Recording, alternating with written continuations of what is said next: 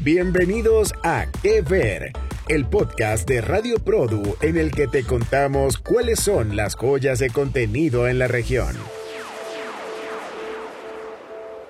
Bardo, falsa crónica de unas cuantas verdades.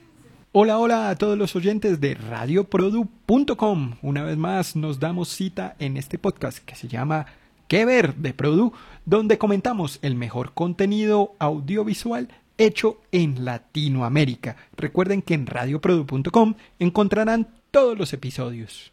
Les damos la bienvenida, soy Edison Monroy desde Colombia y Josefina Blanco desde Caracas, Venezuela.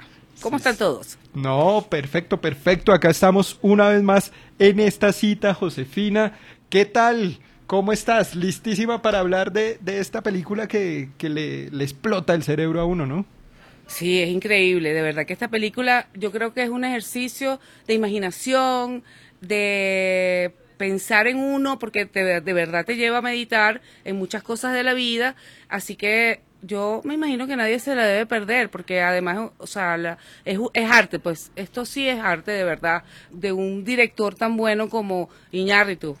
Sí, total. Eh, bueno, primero para que digamos la, la gente se ubique, Bardo es una película del año pasado que pueden ver ya mismo, el año pasado me refiero al 2022, por si esto lo llegan a escuchar en el 2050, de pronto uno nunca sabe, eh, pero bueno, la, la, pueden ver a través de Netflix y fue una película, como dices, del director mexicano Alejandro González Iñárritu. ¿De qué trata esta película? Si es que lo puedes decir, porque, mejor dicho, la sinopsis de esto es, es enredadísima, ¿no? Bueno, mira, yo lo voy a resumir así. Se trata de un periodista muy famoso y reconocido en México que se llama Silverio Gama y él va, va, tiene que ir a México a recibir un premio. Entonces todo gira en torno a ese viaje que él hace de Los Ángeles, donde ya estaba, él era mexicano, pero tenía muchos años viviendo fuera de su país y, incluso había sacado su familia de su país, o sea que vas a encontrar ahí una, un problema de, de dos culturas. Y bueno, y todo lo que supuestamente le pasa a él entre ese irse de su casa en Los Ángeles y llegar a recibir su premio en México, un premio que supuestamente súper reconocido y que va a unir a México con Estados Unidos. Eso es más o menos la trama que les puedo lanzar, porque si me pongo a contarles todo, te pasamos cuatro o cinco horas aquí en esto, ¿verdad, Edison? Sí, total, pero además lo que decías tú extra micrófonos y, y se lo adelantamos acá a nuestros oyentes, es que esto es un rompecabezas, es, es una historia que invita al, espectador a intentar unir las diferentes piezas que le presentan, o sea, esto no tiene a veces un orden lógica no tiene una historia muchas veces lógica, ni tampoco tiene unos personajes o imágenes lógicas, o sea, como que todo se va transponiendo una cosa tras otra que pues obliga al, espectador a estar muy pegado. Incluso muchas personas dicen, e incluso los presentes, que a la primera vez que la vieron de pronto no, no la entendieron mucho, ¿no? Sí, es verdad. Bueno, por eso que la sinopsis que les di es un hilo conductor que es el, hilo el único hilo conductor que, que yo puedo concluir de la película.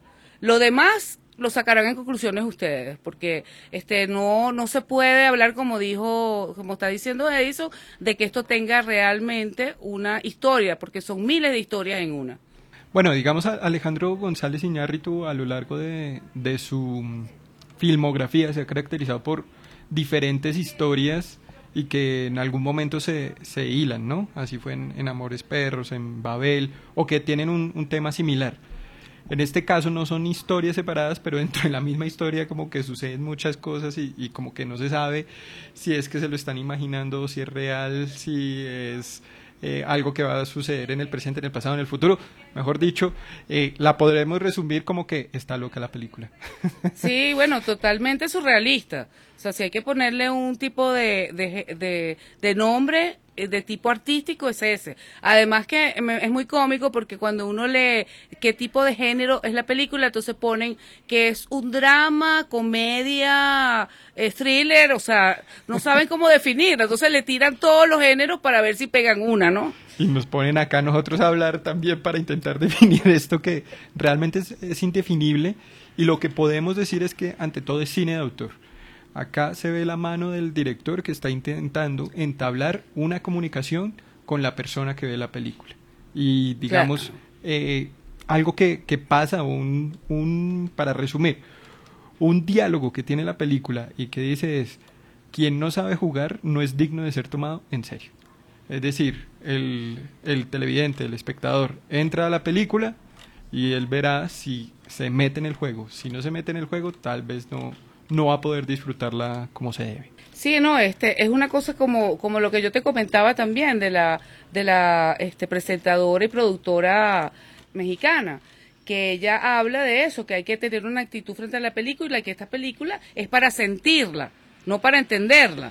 Entonces, eso es importante que la gente vaya a sentarse frente a la pantalla de, de su eh, computadora, de su móvil, de su televisor y se relaje y deje que entre toda esa imaginación de Iñar.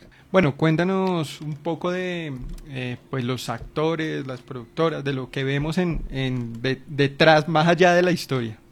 Entonces, bueno, les cuento un poquito sobre los actores, porque este, este grupo, este casting es increíble. Vamos a tener como el protagonista el que hace el papel principal, a Daniel Jiménez Cacho, que va a ser el, el, papel de Silverio Gama, que es este periodista documentalista muy famoso. Este es uno de los mejores actores este, mexicanos que hay, tiene una larga trayectoria que creo que es de 40 años, ¿verdad, Edison? Sí, no, el, el hombre ha hecho de todo, digamos, estuvo en una novela muy famosa mexicana que después tuvo otra versión que se llama Teresa, pero entonces también ha hecho cine también ha hecho series, mejor dicho, es toda una institución en México como actor. Recientemente lo vimos en una serie que fue muy famosa que se llamó Club de Cuervos. Entonces, pues digamos en, en México y en general en Latinoamérica es muy conocido. Claro, y creo que también estuvo en esa serie exitosísima que se llamó ¿Quién mató a Sara? También, también, él es eh, uno de, de, los intríngulis, el, uno de los personajes de intríngulis de, de, esta serie de Netflix. Okay. Bueno, y lo acompaña como coprotagonista Griselda Siciliani, que hace el papel de su esposa Lucía. Ella es una actriz argentina. argentina. Este, pero eh, si ella no es una actriz muy conocida en, lo, en cine, teatro y televisión, pero más que todo en su país. Y bueno, en este caso la escogieron y bueno, viajó exclusivamente a México a hacer la película. A mí me parece que hizo un, un excelente papel. Dio de verdad la noción, a mí me pareció, no sé si a ti me comentarás ahorita, de que eran una pareja de verdad. O sea, yo no sé si tú sentiste eso. Eso fue muy importante dentro de la película. El hecho de ser pareja, de, de como que se quieren y que había acción allí, ¿no te parece? Sí, y además es como de los pocos personajes que, que al que el protagonista le, le pone atención, porque se ve que de todas formas es el protagonista es una persona muy egocéntrica, que sí, eh, quiere poner la atención cuando se le da la gana a él y hay unas partes súper entretenidas además de que no le quiere poner atención a la gente y, y, no se escucha, el espectador no escucha lo que, lo que están diciendo. En cambio a la esposa sí siempre la escucha, sí siempre y tiene además ahí su, su cuestión para no ponerle, para no spoilear. Eh, bueno, sería, tienen ahí un, su, su secreto, tienen su, su, su herida bien, bien adentro de lo que también refleja que, que es una relación de, de, muchos años y que se complementan muy bien. El otro personaje principal es Sibena La Madrid, que hace el papel de Camila, que es la hija de, de Lucía y de Silveiro, Silverio, perdón. Y este, este es un papel importante, incluso ella hace como una una conexión mucho con el personaje principal, se ve allí parte de que, bueno, que él es la preferida, pero ella hace, genera como una especie de puente entre lo que es México y Estados Unidos, porque ella sí representa la parte como intercultural de haber, de haber emigrado. Mientras que el otro actor, bueno, el hijo Lorenzo, que está representado por Iker Solano, es más bien todo lo contrario, está totalmente aculturado este, en Estados Unidos. Entonces, incluso en la película, él, él, se niega a hablar en español, a pesar de que están en México, lo cual también es muy, es muy parte de esta simbología y de todos los temas que pre pretende Iñárritu lanzar en esta película. Ya que decía, hablabas ahorita de quién mató a Sara, Jimena La Madrid es eh, pues una de las actrices de, de esta serie, es propiamente Sara. Entonces, ah, claro, sí, es verdad. Tenían la oportunidad de, de compartir en, tanto en esta serie como en esta película de Bardo. Claro, y otra cosa que quería comentarte era que Iker Sol, Sol Solano esta película lo, lo lanza al mundo del espectáculo. O sea, lo empezaron a ver a partir de esta película. Entonces, él, eh, este tipo de, de, actuaciones, que a mí, bueno, a mí me parece que tampoco fue que tuvo una, un papel protagónico, pero sí fue muy simbólico y muy importante. Y bueno, y otro personaje que quiero nombrar, porque a mí me pareció importante, es Francisco Rubio, que hace el papel de Luis que es un periodista que era compañero de, de, Silverio.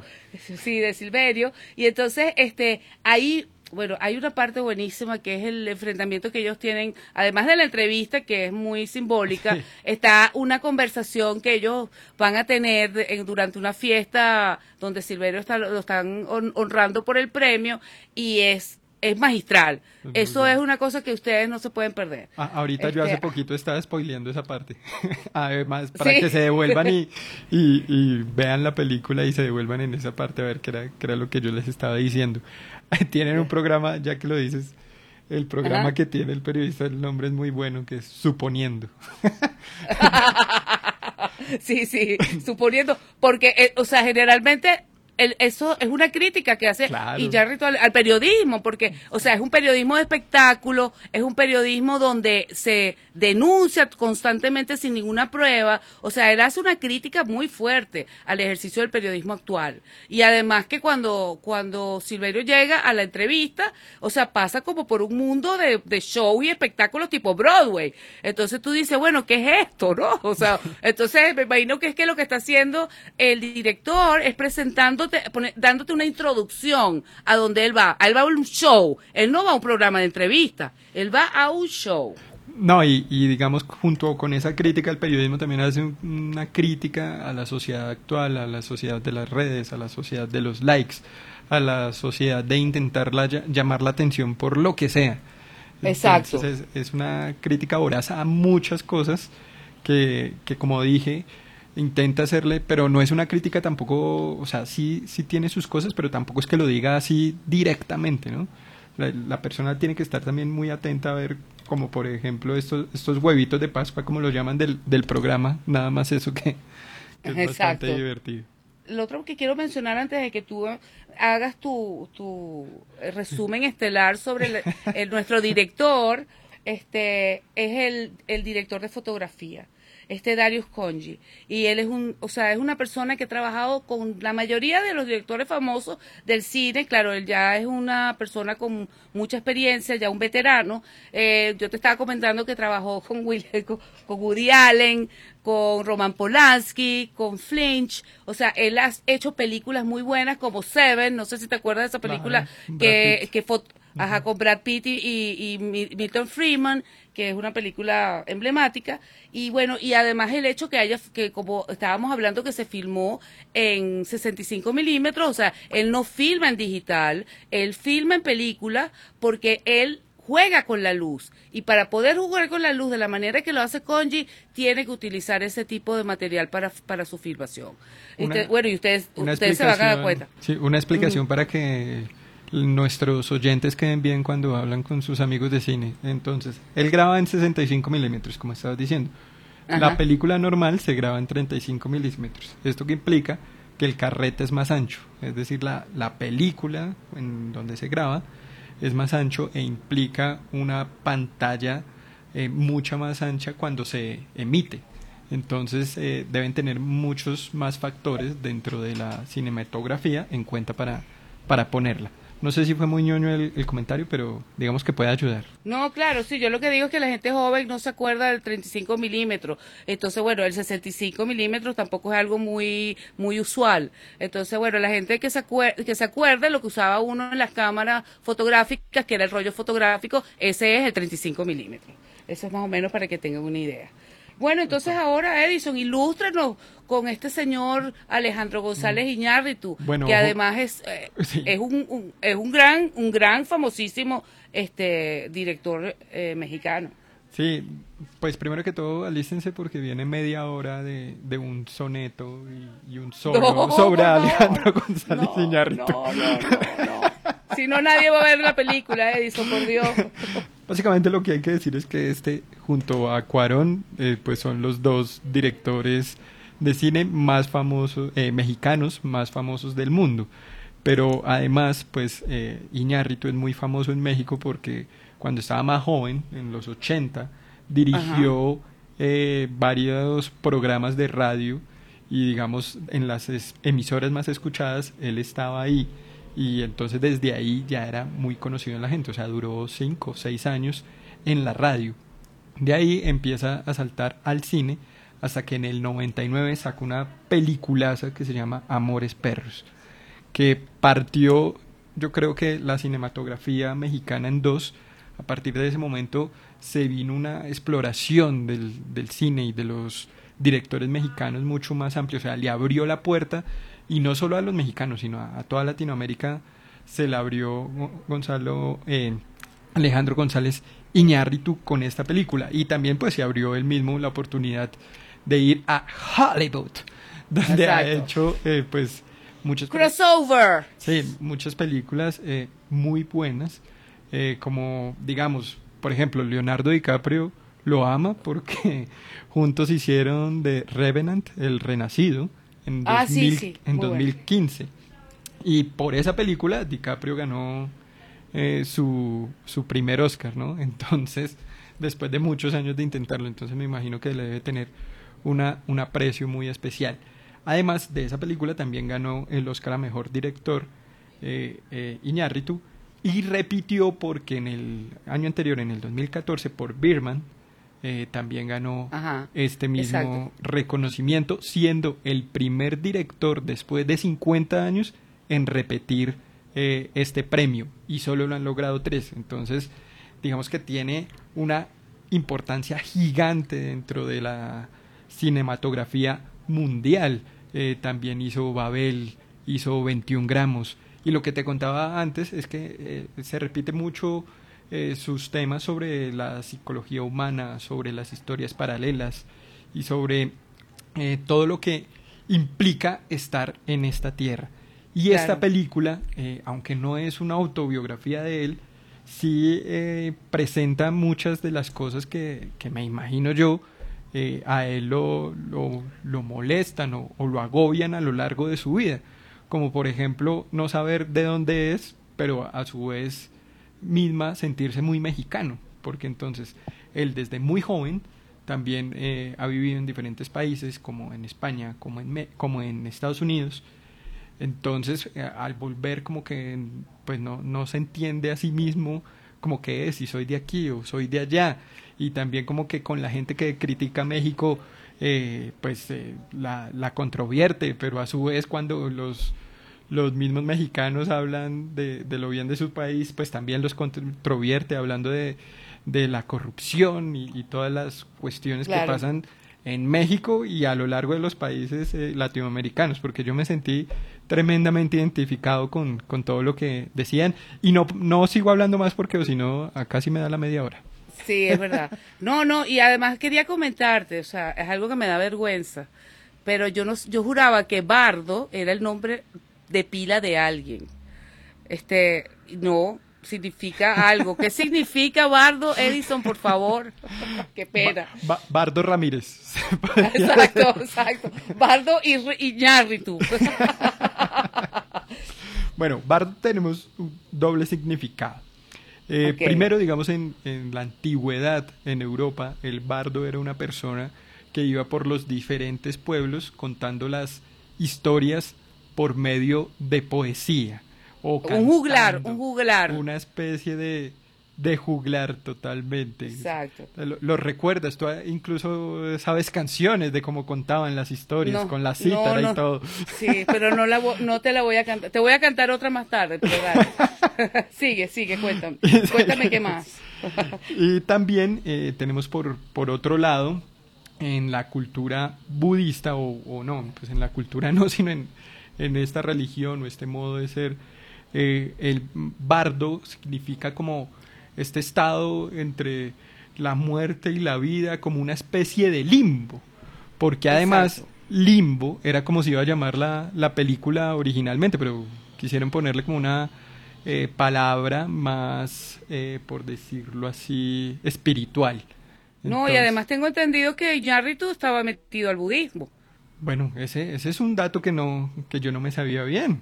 ¿Cómo es eso? Sí, eso lo comentó en una entrevista este el, el, el actor eh, principal, el que hace de Silverio, y él dice eso, pues que que Iñárritu estaba metido de cabeza en la parte budista, lo cual a mí me parece admirable porque yo creo que una persona con una cabeza así y tocando tantos puntos, uno llega a un momento que uno se tiene que explotarle la mente, abrirse y decir, bueno, aquí tenemos naturaleza, Dios, alma, o sea que hay que ir a buscar una religión que donde quepa todas esas cosas. Sí, y sabes además, por ejemplo, en, el estado del, del bardo o el, o el espacio que, en, el budismo tibetano, además no es el un budismo, hay un budismo específico en el del que se, se trata eso, eh, se dice que se experimentan visiones sobre, sobre la vida eh, que, se está viviendo en estos momentos, valga la redundancia. Es decir, la típica, el típico momento que uno ve en muchas series y, películas de que la persona cuando está por morir ve eh, su vida como en retrospectiva. Sí, exacto. Entonces, le digo, ahorita que estás hablando de eso, le, estoy, le voy a decir a nuestra audiencia, cojan datos para que vayan entendiendo la película. Porque nosotros lo que estamos dándole es pistas, ¿ok? Exacto, ahí, ahí, se quedan, ahí se quedan las pisticas para que vayan ya mismo y, la pongan a, a través de Netflix yo quería hablar también de los temas, que ya más o menos eh, eh, tú lo habías mencionado algunas cosas, pero hay unos temas básicos que está. El tema de la colonización aztec de los españoles en México, que bueno, que realmente fue una cosa, una masacre con este Hernán Cortés. Ahí van a encontrarse un tema interesante de una conversación de Silverio con Hernán Cortés, que, no, que después me contarán y me dirán si es y bueno, yo quiero saber si es parte del documental que con el cual gana Silverio o es parte de un sueño de Silverio. O sea, no sé, no lo puedo, no te puedo decir. Yo, yo no sé qué opinas tú. Ah, además ¿Qué crees tú? Yo, yo creo que de pronto sí, es parte del documental porque se nombra en algún momento, como que dice, pero también puede ser, es, que es tan, tan loca nuevamente la película, que el hombre fumando con, con Hernán Cortés hablando ahí, que era, que era demasiado, le dicen. No, y además, exactamente, después iremos a las críticas. Además, lo hacía conversando sobre una montaña de cadáveres. Sí, así. Supuesto. Entonces, oye, es como, como heavy metal todo, ¿no? Este, otro tema interesante es el de, el de la migración, que ya tú lo habías hablado un poco de, de la posición de Iñárritu de ser un, una persona de, de varios mundos y varias culturas. Hay una escena, eh, oye, quiero que a mí me pareció fantástica y maravillosa y magistral. Una escena en el aeropuerto cuando él llega a Estados Unidos, ¿sabes? Con el, con el oficial de migración. Esa escena es maravillosa porque yo creo que muchos latinoamericanos la hemos vivido cuando llegamos a Estados Unidos. No, es total. Y, él, digamos, dentro de sus eh, documentales que hace el personaje Silverio, también está muy reflejado esa, ese proceso de, de migración y el paso de, del hueco y todo esto que, que pues, digamos, tanto latinoamericanos eh, sufren. No, y además que lo maltrata es un oficial de origen latino porque eso es típico, siempre te maltrata es el latino, no te maltrata el, el que es gringo, gringo, gringo, no, o sea, ese te ignora, pero yo no sé por qué, eh, mira, te lo juro que no, no, no, he, hecho un estudio estadístico, pero las personas, o incluyéndome a mí, que hemos sufrido algún tipo de, de maltrato o que te hablen golpeado en, en inmigración a Estados Unidos, es de origen hispano. O sea, es origen de, mi origen, pues. Entonces, yo no sé qué pasa allí. Ah, no, y lo mejor es que cuando se lo, porque por supuesto si Silverio este, hace un, zafarrancho de eso, se lo llevan quienes, los soldados realistas. O sea, entonces es, es, es como una simbología todo. También, bueno, esto no es nada gracioso. Otro tema que trata Iñárritu aquí es la violencia, que ha sido muy característica en México los femicidios, por ejemplo, hay un caso de las muertes de Juárez, que es un caso de, que ha muerto desde, desde, los, desde el 91 hasta el 2012, 700 mujeres violadas entre niñas, o sea, estamos hablando entre niñas de 9 y jóvenes de 25 años. Entonces, él pone, él muestra eso allí, en una escena muy, muy loca, donde caen cadáveres del cielo. Este, es, que, es, eso, ¿no? Que toca temas eh, que son delicados, pero que a su vez eh, pues intenta para llamar a sí mismo la atención le mete cosas que, que no tienen que ver o, o que Sí. son surrealistas totalmente. Totalmente. Este, otra parte es el, el documental, cuando se está, él está presentando el documental, estamos viendo una entrevista que él le hace supuestamente un preso, que es del crimen organizado, y lo que dice ese preso es magistral. O sea, es una burla diciéndole, miren, ustedes, ustedes creen que están, el que está preso no soy yo, el- los presos son ustedes, porque nosotros los tenemos fregados. Entonces tú de verdad eso te da un golpe en la cabeza, ¿no te Y los- parece? y además los ojos, es que uno, es lo que digo, uno no se puede poner a, a, a tener esa película, a tomársela en serio, porque entonces te está hablando una cosa súper que, que tiene toda la razón, pero entonces en ese momento también está el, el preso con unos ojos y una cara, mejor dicho, Sí. se la, se la tienen que ir a ver, porque sí, sí tiene unas cosas, un humor negro y absurdo en toda su extensión. Queremos que ustedes se sienten eh, cómodamente con sus cotufas o con lo que quieran eh, eh, y con su bebida y bien relajados a ver la película. Eh, pero antes, o- antes ilústrame, que es cotufa. palomitas de maíz. es que en Venezuela le decimos cotufa. Acá en Colombia les decimos maíz pira. Maíz pira. Nos pueden decir incluso eh, en redes sociales y que nos van compartiendo cómo se dice en cada país el, el maíz pira, las palomitas, las cotufas, porque tienen un nombre diferente en cada, en cada país. Sí, qué, ¿no? incre- qué increíble, los matices de la región. No, y además quiero decirles algo, no se asusten con el comienzo de la película. El comienzo de la película es una toma donde ustedes van a ver una sombra corriendo por un como un desierto, una zona desértica que que brinca, como que trata de volar, que trata de arrancar. Mucha gente no entendió eso. A mí me da mucha risa porque en la entrevista que te comentaba que le hicieron a Daniel Jiménez Cacho, él dice que la gente que, que es lo difícil, que la gente no entendía eso, que era como que el tipo estaba despegando, pues, o sea, realmente era como un intento de volar, o sea, yo me imaginaba que era como una especie de, de, a- de ave que es grande, que trata de despegar y no puede hasta que finalmente despega. Es que- Pero de hecho, de hecho, déjame, eh, que bien lo comentó Jiménez Cacho, este Guillermo del Toro, cuando presentó la película en Los Ángeles y le dijeron que no entendía, o sea, la persona, los periodistas, mire que eso no se entiende. Y el, el- el Guillermo del Toro le dijo, my condolences, o sea, mi condolencia. Sí, como no me importa. Exacto. Acuérdate sí, que sí, ellos sí, son los tres amigos, Cuarón, Del Toro y Ñarritu. Se defienden juntos, están juntos contra, contra el mundo. Dicen México, cabrones. Entonces van- Exacto. van para adelante. Pues nada, ahí les dejamos este plato que se llama bardo para que se vayan y se lo consuman con paciencia y cuidado. Definitivamente es una película ultra recomendable que les va a dejar muchas preguntas en su cabeza.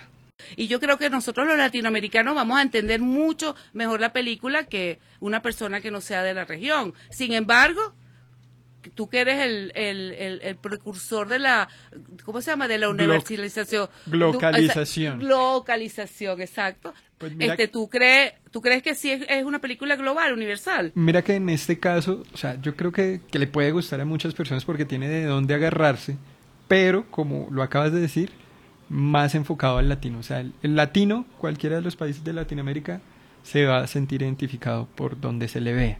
No sé si eh, por allá en Tumbuctú, en Sri Lanka, tal vez los afecte tanto, pero definitivamente en Latinoamérica sí. Yo no sé si tú te acuerdas de esta película All That Jazz de 1979. ¿Tú alguna vez la viste? No, no, no, creo no. que Ya, creo que no. no había Vas nacido, no, no ha- había nacido. no, yo sé, pero búscala, búscala y bueno, y aquellos que les guste el cine busquen esta película, porque hay un hay una hay una similitud entre ambas. Entonces, Josefina, muchas gracias y pues invitados todos a que sigan viendo cine, viendo películas, eh, viendo series también y escuchando que ver por radioprodu.com. ¿Tú qué nos dices? Y chao pues. Bueno, nos escuchamos en la próxima edición de Que ver y disfruten la película. Adiós. Esto fue Que Ver, un podcast de Radio Produ en el que comentamos los contenidos más destacados de la región.